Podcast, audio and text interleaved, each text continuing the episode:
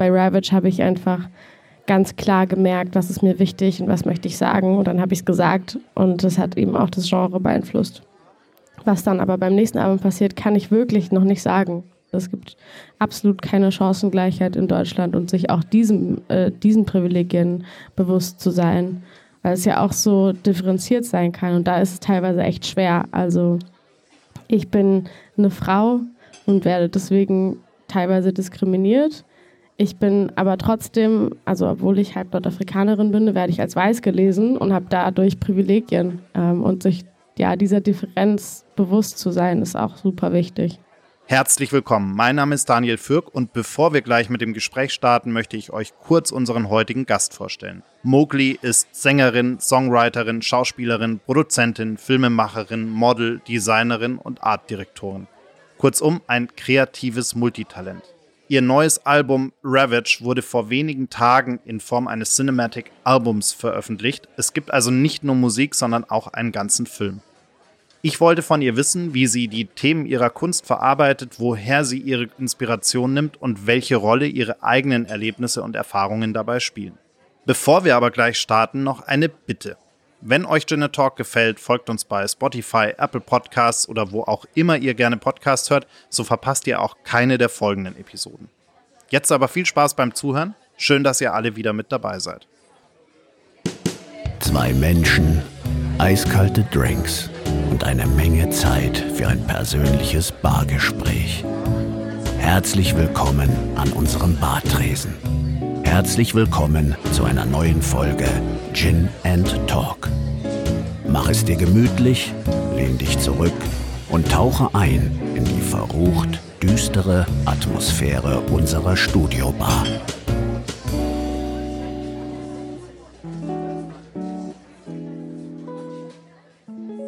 Mogli, ich freue mich sehr, dass wir uns heute hier virtuell treffen können, um ein wenig über dein neues Album, deinen neuen Film, aber vor allem über dich zu sprechen. Herzlich willkommen bei Gin Talk. Hey, danke schön. Wenn wir hier äh, diese Episode veröffentlichen, ist dein Album und dein Film äh, gerade quasi live gegangen. Wie fühlt sich's denn eigentlich an, so kurz vorher oder um den Termin herum? Äh, wie, wie aufgeregt ist man eigentlich? Oh, das ist so verrückt. Ich bin jetzt einfach mal ganz ehrlich. Ich habe gerade so viel damit zu tun, dass ich so noch gar nichts dazu fühle. Ich glaube, das kommt erst am Release-Tag selbst dann. Ich bin äh, nicht aufgeregt. Ich freue mich noch nicht mal gerade.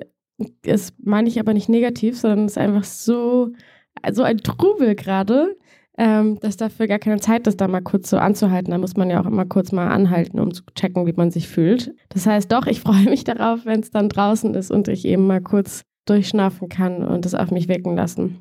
Es geht ja quasi um eine Heldinnenreise zu Mut und Mitgefühl. Wie kam es denn zu diesem Thema für dich? Also äh, ich habe mir äh, auch die, die Clips angeschaut und so weiter und, und die sind ja auch optisch äh, wirklich sehr, sehr unterschiedlich, auch je nach, je nach Song und Thema sozusagen. Ähm, wie, wie hast du diese Themen ausgewählt, gerade für, für dieses, ich nenne es jetzt mal Projekt und meine damit Film und Album in einem quasi? Ja, also das Schöne war, dass ich sie nicht ausgewählt habe, sondern dass das ganz intuitiv passiert ist, weil ich erst das Album geschrieben habe. Also zu dem Zeitpunkt, wo ich im Studio war, hatte ich noch gar nicht geplant, irgendwie da einen Film draus zu machen. Ähm, und habe da deswegen auch wie immer beim Songwriting, bei mir jedenfalls, gar nicht über Story nachgedacht, sondern einfach ähm, das als Outlet genutzt, ja, auszudrücken, wie ich mich gerade fühle oder was ich auf dem Herzen habe. Und das Album ist auch über einen gewissen Zeitraum entstanden. Also gar nicht so, ich gehe jetzt mal einen Monat ins Studio und schreibe ein Album, sondern ähm, es hat mich, ich glaube, anderthalb Jahre begleitet, dass ich immer, wenn ich so den nächsten Step gemacht habe auf meiner emotionalen Reise, ins Studio gegangen bin und ja, dann einen Song geschrieben habe über, über den Moment oder über das Gefühl. Und dann war das Ganze fertig und hat auch bei mir im eigenen Leben total viel bewegt, weil weil es sehr heilend sein kann, zu schreiben und zu reflektieren. Und ich habe dann eigentlich erst nachträglich gemerkt, was da für eine Story drin steckt. Da muss man dazu sagen, also ich habe schon äh, auch beruflich Storyentwicklung gemacht, ähm, was ich das super spannend finde, dass mir extrem viel Spaß macht, Geschichten zu erzählen. Hm, also im Film jetzt. Und äh, ich war ehrlicherweise echt ein bisschen erschlagen davon, als ich gemerkt habe, was da für eine Geschichte drin steckt. Also, ja, ich habe mir das nicht ausgesucht, dass das eine Heldinnenreise ist, sondern ich habe dann nachträglich, als ich die, mir die Themen angeschaut habe von jedem Song, auch dann, als ich im Writers Room war, schon mit dem äh, Regisseur, mit der Produktion, haben wir halt immer wieder gemerkt, okay, das ist halt hier gerade so klassisches äh, Storytelling, was da passiert ist. Ähm, genau, das heißt, ich habe es eigentlich erst hinterher gemerkt und dann hat es mir aber super viel Freude gemacht. Warum es dann diesen Film gibt, ist, weil es natürlich in meinem Album trotzdem meine eigene persönliche Geschichte ist und ich mich da auch sehr verletzlich gemacht habe, aber halt über meine Erfahrungen gesprochen habe. Und in dem Moment, wo ich gemerkt habe, okay, das ist aber hier wie du gesagt hast, eine, eine, eine Heldenreise oder hier ist einfach, hier steckt eine Message drin oder überhaupt eine Reise und halt auch das, was ich gelernt habe, war es mir total wichtig, dass ich eine Möglichkeit finde, dass andere Menschen sich damit auch identifizieren können. Weil im Endeffekt dieser Weg zu Mut und mehr Verletzlichkeit etwas ist, was jedem Menschen in einem ganz unterschiedlichen Kapitel im Leben begegnen kann. Und ich habe dann ähm, mir immer das Thema meines Songs angeguckt, es aber abstrahiert und dann dazu den Film geschrieben. Das heißt, es ist nicht so, dass ich den Film zu der Musik geschrieben habe, sondern tatsächlich dann zu dem unten drunter liegenden Thema. Jetzt passt ja eigentlich äh, Mut und Verletzlichkeit äh, so gar nicht in diese Zeit, in der jeder irgendwie perfekt sein will, in der wir in Social Media die ganze Zeit versuchen, unsere allerbeste Seite zu zeigen und auf gar keinen Fall irgendwie Schwäche zeigen zu wollen. Ähm, ist das für dich auch so ein bisschen eine Mission, äh, die Leute dazu zu bewegen, mal wieder ein bisschen ehrlicher zu sich selbst, aber auch zu anderen zu sein, wenn es um einen selbst geht am Ende? Ja, es ist auf jeden Fall eine Mission, da für Verletzlichkeit einzustehen. Mm, und tatsächlich ist Verletzlichkeit ja noch ein Schritt mehr als ehrlich sein, weil man kann sagen, so, hey, mir geht's heute nicht gut zum Beispiel, dann ist man ehrlich oder man kann sagen, hey, mir geht's heute nicht gut, weil und sich da eben irgendwie noch ein Stück weit mehr ausziehen. Und warum ich diese Mission habe, ist, weil ich in meinem eigenen Leben und mit meinen Erfahrungen gemerkt habe, wie glücklich mich das macht. Also nicht nur, weil ich jetzt denke, das ist das Richtige oder so sollte man sich verhalten, ähm, weil wir brauchen mehr Ehrlichkeit in der Welt oder so, sondern weil ich wirklich gemerkt habe, okay, wenn ich anderen Menschen die Möglichkeit gebe, mich zu verstehen, indem ich kommuniziere, indem ich wirklich kommuniziere, wie es mir geht, dann, dann ist die Verbindung so viel schöner und dann kriege ich auf einmal Verständnis. Und das heißt, es ist so ein, es ist ein Versuch, eine Antwort gegen, gegen vieles, was auf der Welt gerade passiert, gegen dieses Seifenblasen, Denken und aber auch gegen die Algorithmen, die uns in diese Seifenblasen immer mehr reinpressen, dass wir ja, ich habe irgendwie gemerkt, gut, wir brauchen mehr Verständnis, wir brauchen mehr Empathie. Äh, vielleicht fangen wir da einfach mal anders an. Alle, also viele denken, wir müssten mehr zuhören. Und dann ähm, habe ich gemerkt, okay, wenn man aber vielleicht selbst den ersten Schritt geht, ähm, zu erzählen, wie es einem selbst geht, zu kommunizieren, dann lädt man dadurch auch die anderen ein, das Gleiche zu tun. Und dann entsteht ein Dialog und dann entsteht ein Gespräch und dann entsteht im besten Fall Verständnis. Und ich habe das so sehr in meinem Leben gespürt, wie gut mir das tut. Ähm, ja, dass ich es einfach anderen Menschen auch wünsche. Also quasi weg von der Oberflächlichkeit hin zu äh, den, den wahren Themen und, und auch zu den Emotionen am Ende des Tages. Ja, genau. Und da ist auch spannend, dass ich halt, hm, ich kriege dann oft zu hören, so, ja, wenn du so mutig bist zum Beispiel, dann, dann, dann hast du dir wahrscheinlich einfach eine harte Schale zugelegt und einfach gelernt, darauf zu scheißen, was die Leute über dich denken. Und da muss ich aber tatsächlich einfach das Gegenteil sagen. Ich habe das Glück gehabt, positive Erfahrungen gemacht zu haben damit, in ganz kleinen Schritten. Man wird immer mutiger. Also du fängst klein an und das, es wird dann immer mehr, weil ich dann tatsächlich Verständnis und auch Liebe zurückbekommen habe dafür, wer ich bin. Und das, äh, das ist einfach eine sehr schöne Erfahrung, wenn man sich zeigt, wie man ist und dazu auch ja, kommuniziert, dann, ähm, dann so angenommen zu werden für, für die Person, die man ist, das ist so bestärkend, dass ich mir gar nicht eine harte Schale zulegen musste, sondern dass ich einfach quasi durch positive Erfahrungen da immer weiter durchgetragen wurde. Jetzt hast du ja auch ähm, Hypersensibilität diagnostiziert bekommen. Ich stelle mir vor, dass äh, es mit dieser Diagnose natürlich dann vermutlich noch viel schwerer ist, seine Emotionen auch zurückzuhalten, oder? Also das stelle ich mir wahnsinnig anstrengend vor, wenn man eben versuchen würde, das Gegenteil von dem zu machen, was du gerade beschrieben hast. Also wenn man versuchen würde, äh, irgendwie die ganze Zeit anderen äh, nur eine Fassade zu zeigen und, und irgendwie alle Emotionen äh, von sich wegzuschieben. Das ist ja dann erst recht noch viel anstrengender, oder? Ja, es funktioniert für mich auf jeden Fall gar nicht gut. Nee, hast du recht. Ich habe vorhin im Vorgespräch schon äh, erzählt, ich habe hier äh, letzte Woche äh, einen, einen 81-jährigen äh, Künstler, nämlich Bernard Venet, äh, interviewt und mit ihm gesprochen. Und ich habe im Gespräch mit ihm äh, gelernt und er ist ein, ein wahnsinnig vielfältiger Mensch. Also er ist vor allem bekannt als Bildhauer, er ist aber auch Filmemacher, er ist Musiker, er ist Fotograf und so weiter und so fort. Und ich habe irgendwie gemerkt, ihm ist eigentlich das Format am Ende ganz egal. Äh, es geht vielmehr darum, den, den Inhalt, den er irgendwie im Kopf hat, die Vision, die er im Kopf hat, in ein Format zu gießen. Ob es am Ende ein Film wird oder ein Bild wird oder eine Skulptur wird, spielt für ihn eigentlich gar keine Rolle. Ist es bei dir ein Stück weit ähnlich? Also eben auch wegen Film und Musik und, und diesen Dingen. Also, dass du sagst, äh, am Ende geht es dir darum, die, die Botschaft, die Message bestmöglich rüberzubringen. Und du nutzt dafür alle Formate, die du, ich sage es mal einfach, die du kannst. Ja, also kann ich tatsächlich genauso unterschreiben, weil ich ja ganz viele Formate selber auch habe und die so unterschiedlich aussehen und ich aber auf jeden Fall die dieselbe Botschaft vermittle. Und da äh, meine ich nicht nur irgendwie Gesang oder Film, sondern ich meine auch das Artwork von meiner Vinyl. Da steckt auch eine Botschaft drin. In jedem, in jeder kleinen Illustration, in, in dem Cover, in tatsächlich in den letzten Monaten jedem Foto, was ich auf Instagram gepostet habe. Ich habe da so ähm, Illustrationen von äh, einer Freundin drauf gehabt und auch meine eigene Schrift und so.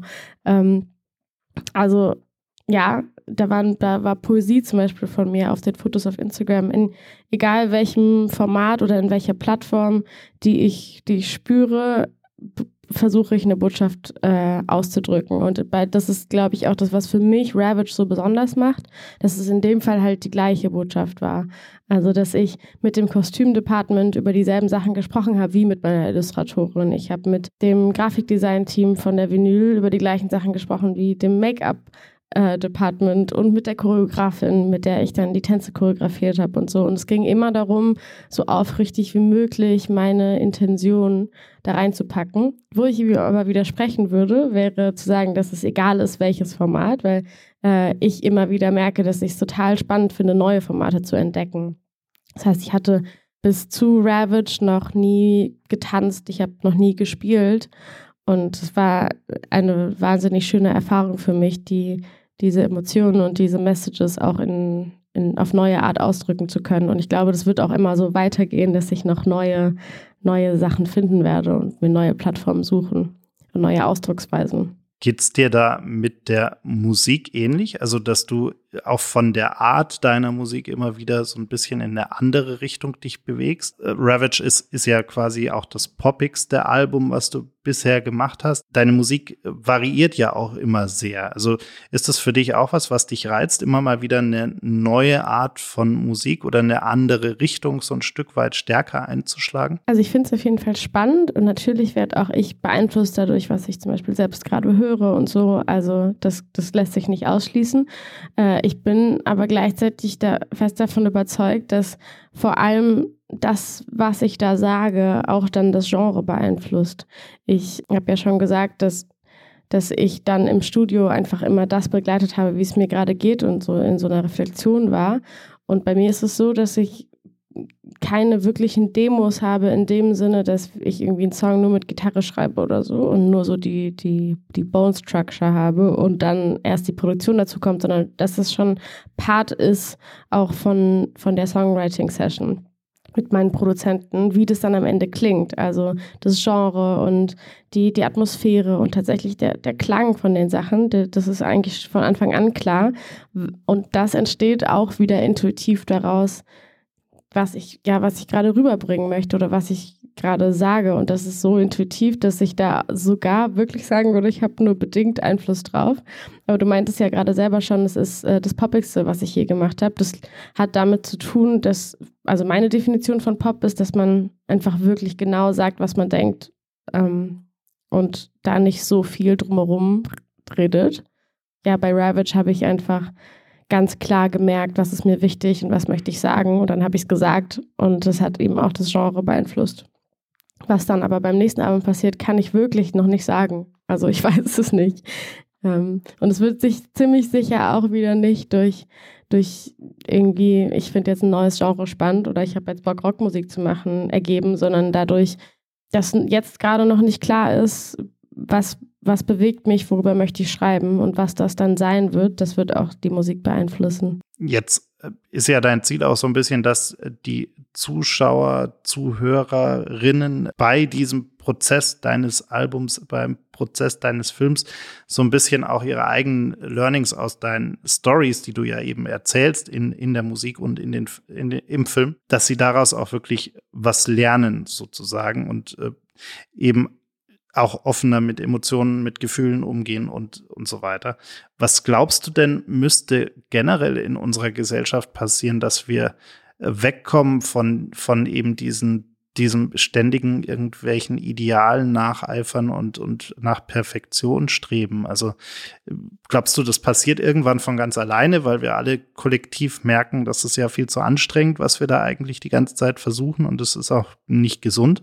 Ähm, oder bräuchte es dafür mal irgendeine Art von echter gesellschaftlicher Bewegung, die, die da quasi Stopp ruft? Also ich habe mit meinem Projekt eigentlich kein Interesse, jemandem jetzt direkt irgendwie was beizubringen oder denen meine Learnings so aufzupressen, sondern ich, alles, was ich machen kann, ist zeigen, wie es bei mir war und im Endeffekt damit inspirieren, weil ich nach dieser Reise glücklich rausgekommen bin. Und äh, ja, das einfach das starke Bedürfnis hatte, das zu teilen, dass, dass dieser Weg mich glücklich gemacht hat. Das heißt, alles, was ich machen kann, ist Menschen irgendwie diese Möglichkeit aufzuzeigen, sich für den, für den mutigen Weg zu entscheiden, in der Hoffnung, dass es sie auch glücklich macht. Und ich habe ja vorhin schon mal angeschnitten, dass es ähm, natürlich ist es, hat es auch Challenges, aber es ist also es war auch währenddessen halt einfach eine sehr positive Erfahrung. Jedes Mal, wenn ich Authentizität gelebt habe und wirklich gezeigt habe, wer ich war äh, und dafür angenommen wurde, dann hat mich das so happy gemacht, dass es wirklich, das macht fast süchtig. Das heißt, meine Hoffnung wäre, dass Menschen es einfach mal ausprobieren. Weil ich glaube, dann kann man gar nicht mehr anders. Ja, ich glaube, wenn man, ähm, wenn man die letzten Monate zum Beispiel sich angepasst hat und dachte, in meinem Beruf, da kommt es nicht gut an, wenn ich, weiß ich nicht, Tattoos habe oder mir die Haare färbe oder es ist eigentlich egal, wirklich egal was. Und dann an einem Morgen aufsteht und sagt so, hey, ich probiere das jetzt einfach mal. Ich, ich bin heute mutig, ich mache das. Und dann dann das spürt, was dann an dem Tag passiert. Also meine Erfahrung ist halt einfach, dass, dass man dann nicht diskriminiert wird dafür, sondern dass man, ja, dass das eigene Gefühl, wie stark man sich fühlt, dass man, dass man zu sich steht, dass das so beflügelt, dass man dann da immer weiter Bock drauf hat. Will ich aber jetzt auch nochmal einmal dazu sagen, dass ich mich auch deshalb so also dass ich auch deshalb so das Gefühl habe, ich muss das ausleben, weil ich in einem Land lebe, wo ich das darf oder weil ich in der Position bin, wo ich die Möglichkeit dazu habe, weil es gibt Ecken in unserer Welt, wo Menschen dafür umgebracht werden, wer sie sind. Und das bringt mich dazu, dass ich das Bedürfnis habe, dieses Privileg, was ich habe, dass ich äh, so frei sein kann, halt erst recht umsetze. Und wie schade das wäre, wenn ich mich jetzt verstecke, wo ich es doch nicht muss. Ist uns das eigentlich überhaupt wirklich bewusst? Also wenn man sich damit beschäftigt, klar, äh, dann wird einem recht schnell bewusst, so gut wie es uns hier geht, also auch äh, im, im Hinblick auf, auf Meinungsfreiheit, auf, auf die Freiheiten, uns äh, so oder unser Leben so zu gestalten, wie wir es möchten, ist uns das manchmal einfach nicht bewusst genug, wie gut es uns hier eigentlich geht? Ja, also in vielerlei Hinsicht ist es super schwierig, seine eigenen Privilegien anzuerkennen. Ähm, weil man da auch einfach so im Alltag nicht drauf gestoßen wird. Das heißt, wenn man nicht von etwas betroffen ist, dann kriegt man es ja auch einfach nicht mit. Das ist auch auf jeden Fall ein weiterer Grund, warum es mein Projekt gibt, weil ich irgendwie, ähm, ja, weil das auch Themen, Themen sind von Ravage, Diskriminierung, von, von Menschen, die anders sind, in irgendeiner Form ähm, zu thematisieren, weil, ja, weil, ja, wenn man es nicht mitbekommt und das aber eigentlich unsere Aufgabe wäre. Also ja, äh, kurz gesagt, ja, wir sollten auf jeden Fall noch besser unsere Privilegien anerkennen und das aber nicht nur in irgendeine fremde Ecke ähm, irgendwo ganz anders auf der Welt, wo es denen so schlecht ginge und uns geht so gut, sondern auch innerhalb unserer Gesellschaft gibt es so große Unterschiede. Es gibt absolut keine Chancengleichheit in Deutschland und sich auch diesem, äh, diesen Privilegien bewusst zu sein, weil es ja auch so differenziert sein kann und da ist es teilweise echt schwer. Also ich bin eine Frau und werde deswegen teilweise diskriminiert ich bin aber trotzdem, also obwohl ich halb Nordafrikanerin bin, werde ich als weiß gelesen und habe dadurch Privilegien. Ähm, und sich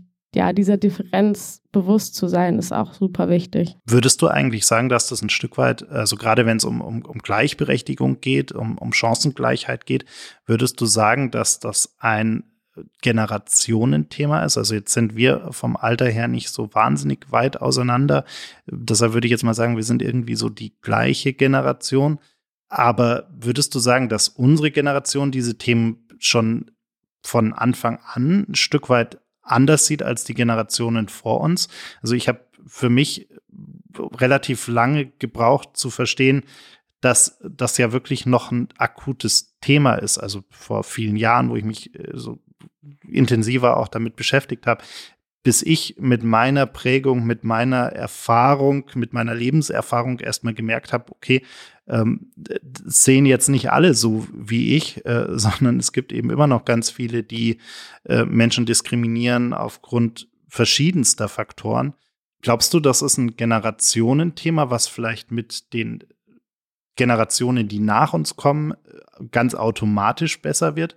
Oder laufen wir da Gefahr, dass wir das falsch einschätzen und, und irgendwie nur von uns selbst ausgehen, aber es in, in Wahrheit dann tatsächlich auch nochmal sehr auf das Umfeld, in dem jemand aufwächst, auf die äh, und, und, und, und diese ganzen Prägungen, die jemand mitnimmt und da auch noch mitbekommt durch Eltern, durch woher auch immer? Also ich glaube auf jeden Fall, dass es was mit dem Umfeld zu tun hat und nicht mit den Generationen, weil also bei mir zum Beispiel waren schon meine beiden Uromas sehr progressiv in beide Richtungen, also Mutter meines Opas und Mutter meiner Oma, ähm, waren sogar teilweise schon demonstrieren.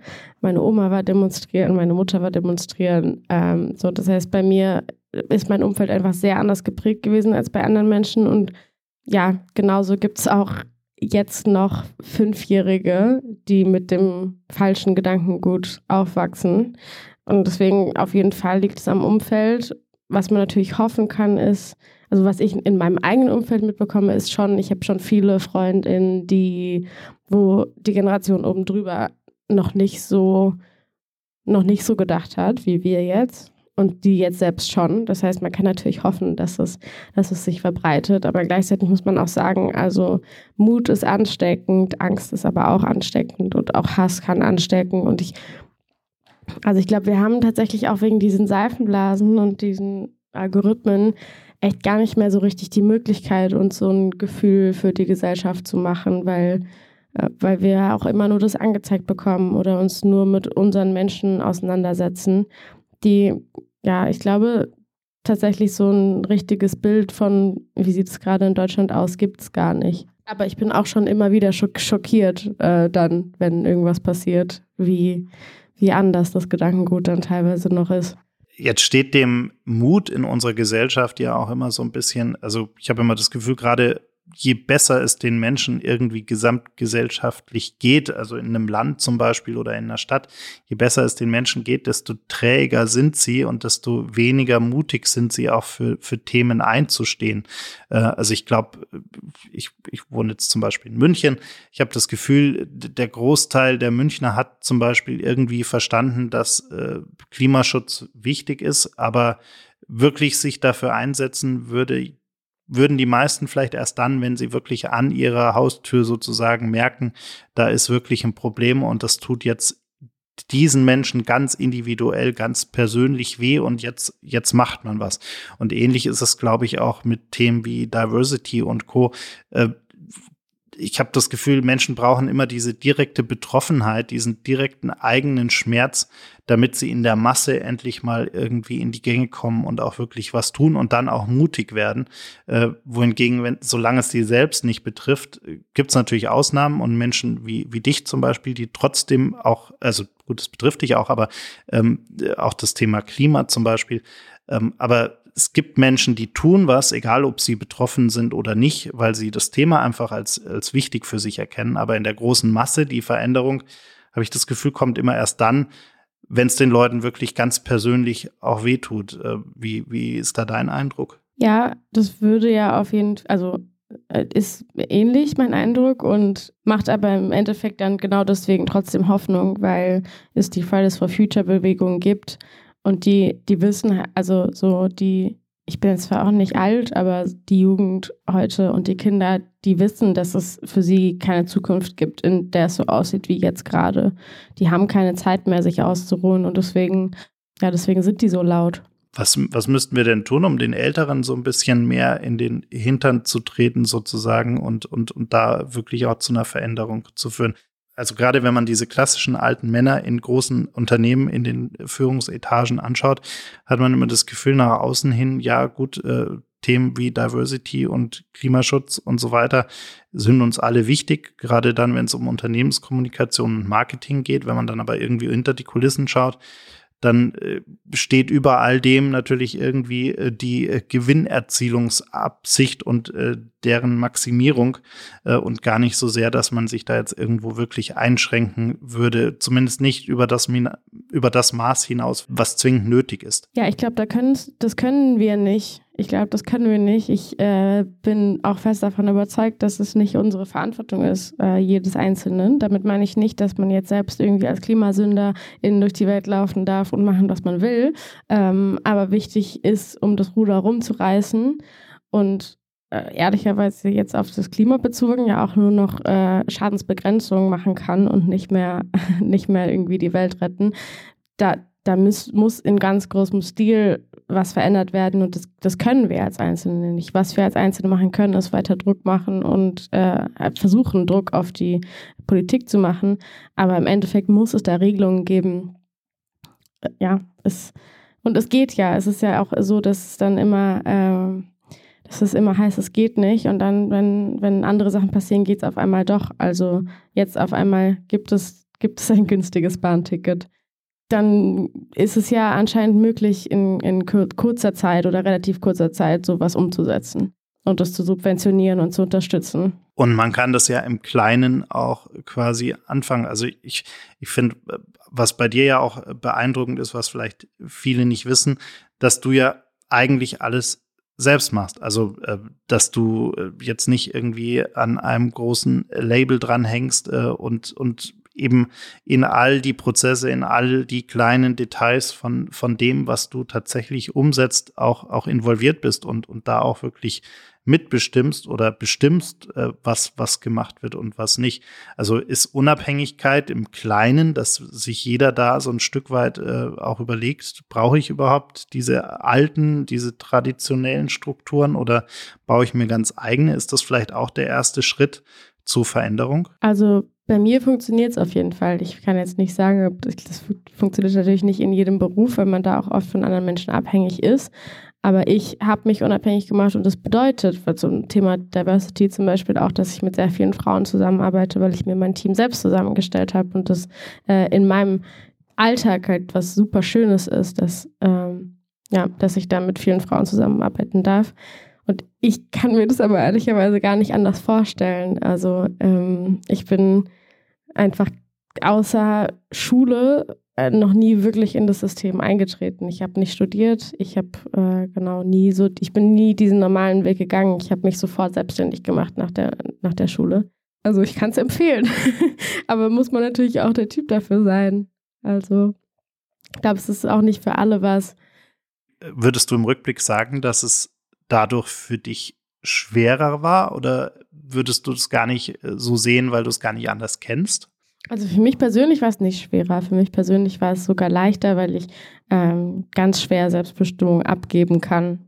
das macht mich einfach nicht glücklich. Ich hätte einfach keinen Bock darauf, dass irgendetwas anderes außer mir diktiert, was, äh, was in meinem Tag so passiert. Genau. Ich wollte aber jetzt auch nochmal sagen, also sich selbst unabhängig zu machen von dem System, das war jetzt für mich ein, ein Weg hin zu mehr Diversität. Es, es darf aber nicht der normale Weg sein. Also wir sollten auf jeden Fall weiter versuchen, die Systeme zu stürzen, die es gibt. Aber bis dahin ähm, macht Sinn und da kann man auch noch mal sagen, also bei mir jetzt, ich bin ja trotzdem, ich bin ja nicht Aussteigerin. Ich äh, habe ja auch irgendwie wieder einen Einfluss zurück auf das System und ich bewege mich natürlich auch in dem System. Also so, ich gehe auch auf Events und ich gehe, äh, stehe dann auf dem roten Teppich und ich werde irgendwie von einem Magazin abgedruckt. Natürlich bin ich auch ein Teil äh, vom System und auch ein Teil vom Kapitalismus. Und dadurch, dass ich aber den, meinen Weg unabhängig gemacht habe, bekomme ich natürlich jetzt auch wieder die Möglichkeit, dann was zurückzusäen. Ich habe zum Beispiel ganz lange nur zu dritt in der Band gespielt, ähm, weil ich keine Bassistin gefunden habe, weil ich halt super gerne wollte, dass wir zwei Frauen, zwei Männer sind. Und jetzt, ähm, wo dann da eine Frau steht, ist es ja wieder ein Einfluss zurück auf die tausend Menschen, die dann beim Konzert sind und sehen, vielleicht ist da auch ein kleines Mädchen dabei, was sieht, man, man kann als Frau Musikerin sein, zum Beispiel. Jetzt haben wir viel über das System gesprochen. Würdest du denn sagen, wir müssen ein neues System aufbauen oder würdest du sagen, jeder sollte eher für sich selbst den richtigen Weg finden? Also was ich damit meine, glaubst du an eine Verbesserung, eine, eine radikale, vielleicht sogar Verbesserung des, des Systems, dass wir es wirklich das Ruder komplett umreißen und, und alles besser machen können? Oder geht es am Ende gar nicht und wir müssen eigentlich alles, was war, ersetzen durch irgendwie einen, einen neuen Weg, sage ich jetzt mal so. Ja, also das System, was wir jetzt gerade leben, funktioniert nicht. Deswegen bin ich auf jeden Fall dafür, es abzuschaffen. Das kann ich ganz klar sagen.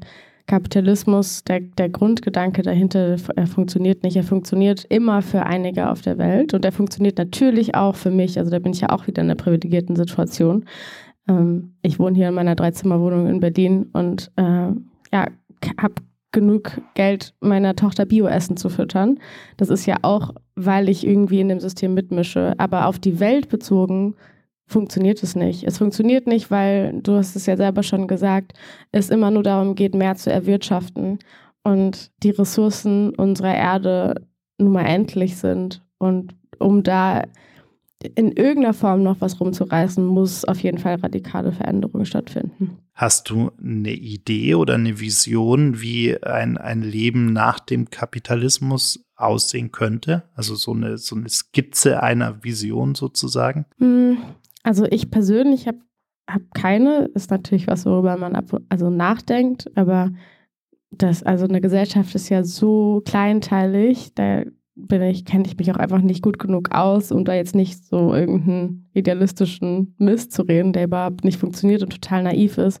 Ein Weg, wie man, den man aber da gehen kann, ist äh, tatsächlich indigenen Völkern zuhören, wie ähm, ja, wo die herkommen und wo die auch immer noch sind. Mhm. Da gibt es zum Beispiel ähm, so viele matriarchalische Gesellschaften. Ähm, da wird einfach schon per se auf Umweltschutz geachtet. Ja, das heißt, das wäre auf jeden Fall ein Anfang. Wir kommen aus einer Welt, die, die schon mal natürlich war und die sich nicht selbst zerstört hat. Und es gibt noch Völker, die auch immer weiter dieses Wissen überliefern und sich damit auseinandersetzen. Das wäre ein Anfang. Wie sehr schockiert es dich denn, dass wir bei all dem gesellschaftlichen Fortschritt, den wir vielleicht in den letzten Jahren gemacht haben, wenn auch vielleicht nur im Kleinen, aber es gab ja durchaus auch positive Veränderungen, dass wir jetzt auf einmal wieder in einer Situation sind, in der ein alter weißer Mann ähm, quasi die ganze Welt in Unruhe stürzt äh, und, und ein Krieg beginnt, den wir uns so vielleicht gerade in unserer Generation, also mir ging es zumindest lange so, gar nicht hätten mehr vorstellen können. Also dass wir, dass wir über Dinge wie einen dritten Weltkrieg oder einen Atomkrieg jetzt auf einmal äh, uns zumindest mal Gedanken machen müssen. Äh, das, das war für mich vor ein paar Jahren noch äh, ja durchaus weit weggeschoben von meiner, von meiner Vorstellungskraft. Also wie, Wie groß war da dein Schock, äh, diese, diese Entwicklungen zu sehen und hättest du es für möglich gehalten davor? Also, hm. Ich muss tatsächlich sagen, dass ich gar nicht schockiert war. Es hört sich aber irgendwie so ein bisschen doof an, so, weil ich, ich kenne mich da jetzt zum Beispiel auch nicht irgendwie super gut aus. Also ich meine nicht so, also ich will damit nicht irgendwie von oben herab sagen, so ja, ich wusste das schon, dass, dass sowas passiert. Das, das meine ich gar nicht. Aber Krieg war in den Gesprächen in meiner Familie allgegenwärtig. Krieg ist äh, schon einfach die ganze Zeit da, auch wenn es nicht in, in diesem westlichen Teil der Gesellschaft angekommen war. Das heißt, für mich war einfach das Thema Krieg ein sehr allgegenwärtiges. Ich habe ja schon mal gesagt, auch meine Mutter war schon demonstrieren. Ähm, meine Mutter hatte schon Angst vor dem Dritten Weltkrieg. Also ich habe mich mit meiner Mutter darüber unterhalten, als ich so echt irgendwie Schiss bekommen habe mit der, mit der Klimakrise, als ich gemerkt habe, das beeinflusst mich jetzt gerade irgendwie auch im Alltag sehr negativ. Und dann meinte sie, ja, sie versteht es, also in ihrer, äh, in ihren Zwanzigern ähm, hatte sie halt so Angst vor, vor einem Atomkrieg weil das da irgendwie auch gerade schon Thema war. Mm, ja, deswegen ist es, hat es mich irgendwie echt gar nicht schockiert, muss ich sagen. Und ich finde es auch ähm, eher ein bisschen gruselig zu sehen, wie, wie, wie stark die, also ich, muss man vorsichtig sein, wie man das jetzt sagt, aber ja, doch, wie stark die Solidarität auf einmal ausfällt. Ähm, das ist wunderschön und es ist wirklich auch sehr bekräftigend zu sehen, dass das funktioniert, dass man, dass da irgendwie so eine Einheit darin besteht, dass man da helfen möchte und da die Türen aufgemacht werden. Aber es ist auch sehr bestürzend und auch einfach für viele Menschen krass traumatisierend zu sehen, dass, dass da jetzt auf einmal überall Betten sind, die es vorher nicht gab, weil Krieg ist nicht neu.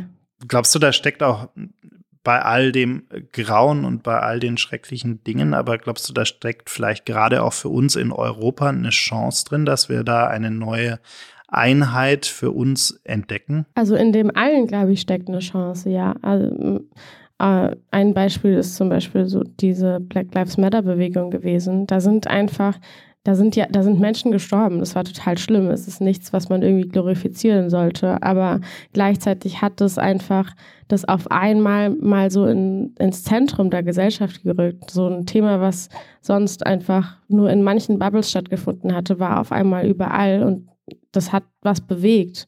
Und äh, deswegen glaube ich auf jeden Fall, dass in dem allen, in dieser ganzen Krise, Pandemie, Krieg, in allem eine Chance stecken kann, wenn wir das wollen, ja. Was machst du denn eigentlich ganz persönlich, um bei all diesen äh, schrecklichen Dingen, die passieren, bei all den Dingen, die äh, so da draußen um uns herum passieren, es passiert ja vor allem auch extrem viel. Also wir, wir haben ja jeden Tag, äh, unabhängig von äh, dem Krieg in der Ukraine, aber wir haben ja unheimlich viele Dinge, die jeden Tag auf uns hereinprasseln. Jetzt äh, bist du ja auch äh, generell sehr offen damit umgegangen, dass du, dass du ja auch eine, eine Depression hattest. Was machst du denn heute, um deine mentale Gesundheit so ein Stück weit zu schützen? Hast du da Wege für dich selbst gefunden, ähm, also ich glaube, einen haben wir schon, schon angesprochen, dass du, dass du einfach offener mit deinen Emotionen umgehst. Aber hast du da, da noch andere Wege, auf die du heute mehr achtest oder wo du sagen würdest, da achte ich heute mehr drauf? Ich habe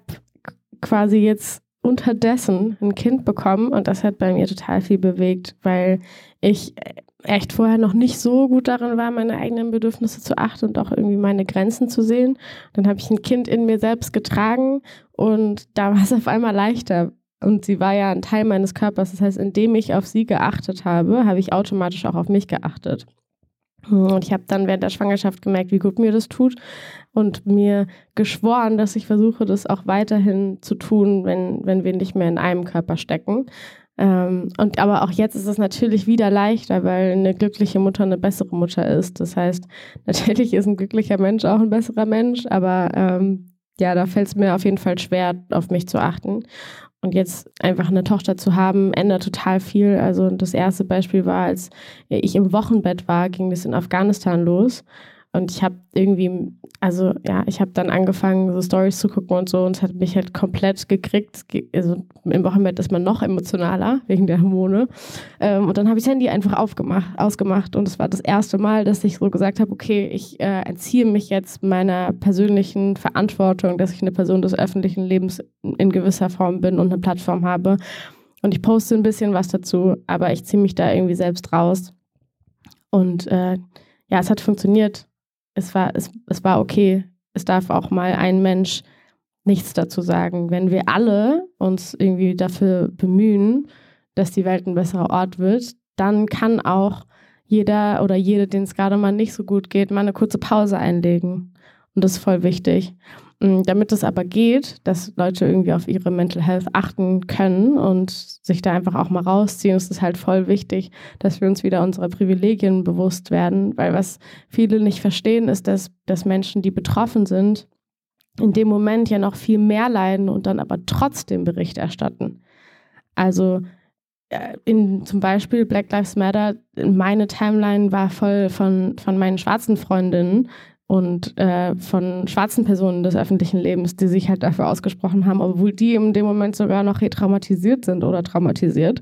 Ähm, ja, deswegen ist es sozusagen für alle, die, die Bock haben auf eine Welt, in der man Raum hat für Mental Health und sich auch mal zurückzunehmen und für Balance, ähm, ist, ja, ist ein Privileg, das zu können. Es ist ein Privileg, das Handy ausmachen zu können und dann nicht mehr über die Diskriminierung zu erfahren oder über den Krieg oder über was auch immer, wenn man selber nicht drin steckt. Und deswegen müssen wir es halt, und da muss ich mir auf jeden Fall auch an meine eigene Nase greifen, in Momenten, wo es uns gut geht, immer wieder versuchen, damit wir dann auch Betroffene und ja auch mental Menschen, denen es nicht so gut geht, entlassen können. Aber es ist voll schwer. Also da, das ist gerade, da gebe ich mir gerade selber einen Pep-Talk, weil wenn man dann natürlich durch seine Stadt läuft und es ist Sommer und man hat eine gute Zeit, dann hat man natürlich auch keinen Bock darauf, sich immer mit den schweren Themen auseinanderzusetzen. Also das nehme ich mir heute mit, dass ich äh, mir in Phasen, wo es mir gut geht, einfach auch dann mehr Raum dafür nehmen möchte, damit ich mich eben auch mal zurückziehen kann, wenn es mir nicht so gut geht. Also sich äh, quasi auch hin und wieder mal zurückzunehmen, um, um Kraft zu tanken, äh, um dann auch vielleicht wieder anderen helfen zu können? Ja, genau. Das ist super wichtig. Und das ist was, was ich als, als äh, Mama halt jetzt auch einfach lernen durfte. Und da eine Balance zu finden, auch in der Kommunikation. Also in, in meiner Familie war es jetzt nämlich zum Beispiel so, ähm, mein äh, Mann ist äh, quasi vom Blut her halb Ukrainer. Ähm, er hat zwar mit der Ukraine nichts zu tun in dem Sinne gesellschaftlich, aber ja, ist quasi halb Ukrainer auch. Und natürlich hat ihn das total aufgebracht und äh, er hat dann nicht mehr aufgehört, sich, sich äh, Nachrichten anzugucken und Videos anzugucken und sowas. Und dann aber irgendwie teilweise auch mit Baby in der Trage. Und sie sieht natürlich das Handy nicht, aber ähm, da haben wir dann gemerkt, okay, das ist einfach nicht so cool. Wir müssen, weil es ihn natürlich auch aufregt und bewegt. Wir müssen irgendwie eine Balance finden und haben dann für uns die Balance gefunden, dass wir es tagsüber lassen, während wir mit ihr sind und wenn sie im Bett ist, ähm, uns dann damit auseinandersetzen. Und dadurch lernt man ja auch was, weil es kann ja auch für jemanden ohne Kinder was Gutes sein, dass man irgendwie den Tag über vielleicht sich nicht damit auseinandersetzt und sich dann Abend Zeit nimmt, mit der Familie darüber zu unterhalten. Manchmal ist es ja auch ganz gut, wenn man nicht direkt aus dem Affekt auf Dinge reagiert oder sich in Dinge reinsteigert, sondern sie vielleicht erstmal für sich selbst verarbeitet, oder? Also, dass man das auch erstmal im Kopf ein Stück weit äh, reifen lässt, bevor man sich zu sehr, äh, zu sehr da reinsteigert. Ja, absolut, auf jeden Fall. Ich danke dir für deine Zeit und die vielen Einsichten. Dankeschön, es war ein schönes Gespräch. Danke. Das war's leider schon. Die letzte Runde ist ausgetrunken, das Gespräch zu Ende. Vielen Dank fürs Zuhören. Bitte nimm Rücksicht auf die Nachbarn und sei leise, wenn du die Bar verlässt. Aber vergiss auf keinen Fall, den Abonnieren-Button zu klicken.